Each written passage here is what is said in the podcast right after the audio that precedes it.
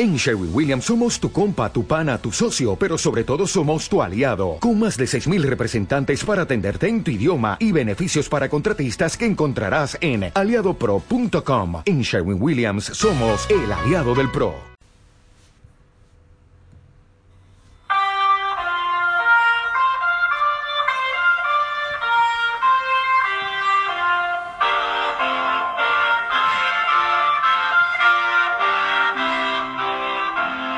Soy Claudio Guía y como te animaste y marcaste el track 6, voy a sumarte al misterio. ¿Quién mató a quién? Antes que nada, debo contarte que esta obra frente a la que estás ahora, o estarás, o habrás estado, es de Sebastián Gordín y fue segundo premio adquisición de la Bienal Nacional de Arte 1999. Es una obra nacida de un inmenso dolor, cuyo relato se despliega en tiempo y espacio, atraviesa el marco, entrelaza algunas piezas y en la excepción se vuelve elocuente.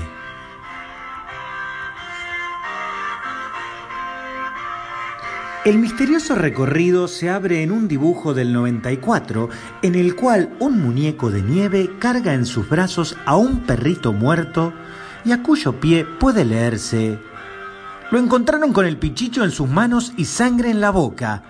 ¿Cómo probar su inocencia? El perrito vira a Pingüino Mutante en una escultura del 95. ¿Cómo probar su inocencia?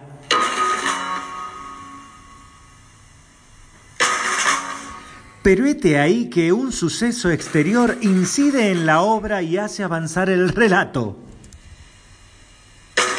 San San. El pingüino mutante fue arrancado de la pieza durante una muestra y dos años más tarde el destino incierto del animalito robado inspira ¿Quién mató a quién?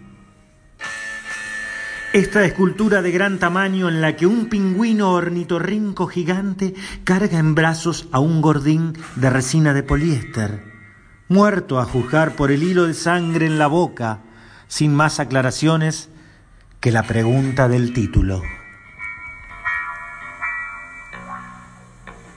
Dice Gordín. Los muertos en mi trabajo tienen la función de que el tiempo de observación sea prácticamente eterno. Otros personajes, en cambio, están en una escena, congelándola, para hacer que el instante de contemplación sea ese y ningún otro. Incluso las escenas se ven desde un solo lugar, aunque yo construya imágenes tridimensionales. No hay un detrás ni te proponen rodear la obra en totalidad. Son imágenes planas. Dice María Moreno de la obra. En quién mató a quién, el autor se ha esculpido a sí mismo en una pietá donde lo transporta en brazos un raro pingüino como si se tratara de una profecía de Kirchner. Es que Gordín suele pasar por su propia obra como Hitchcock por sus películas. Y además, y por suerte, suele pasar por las salas de dos museos, siempre dejándose llevar.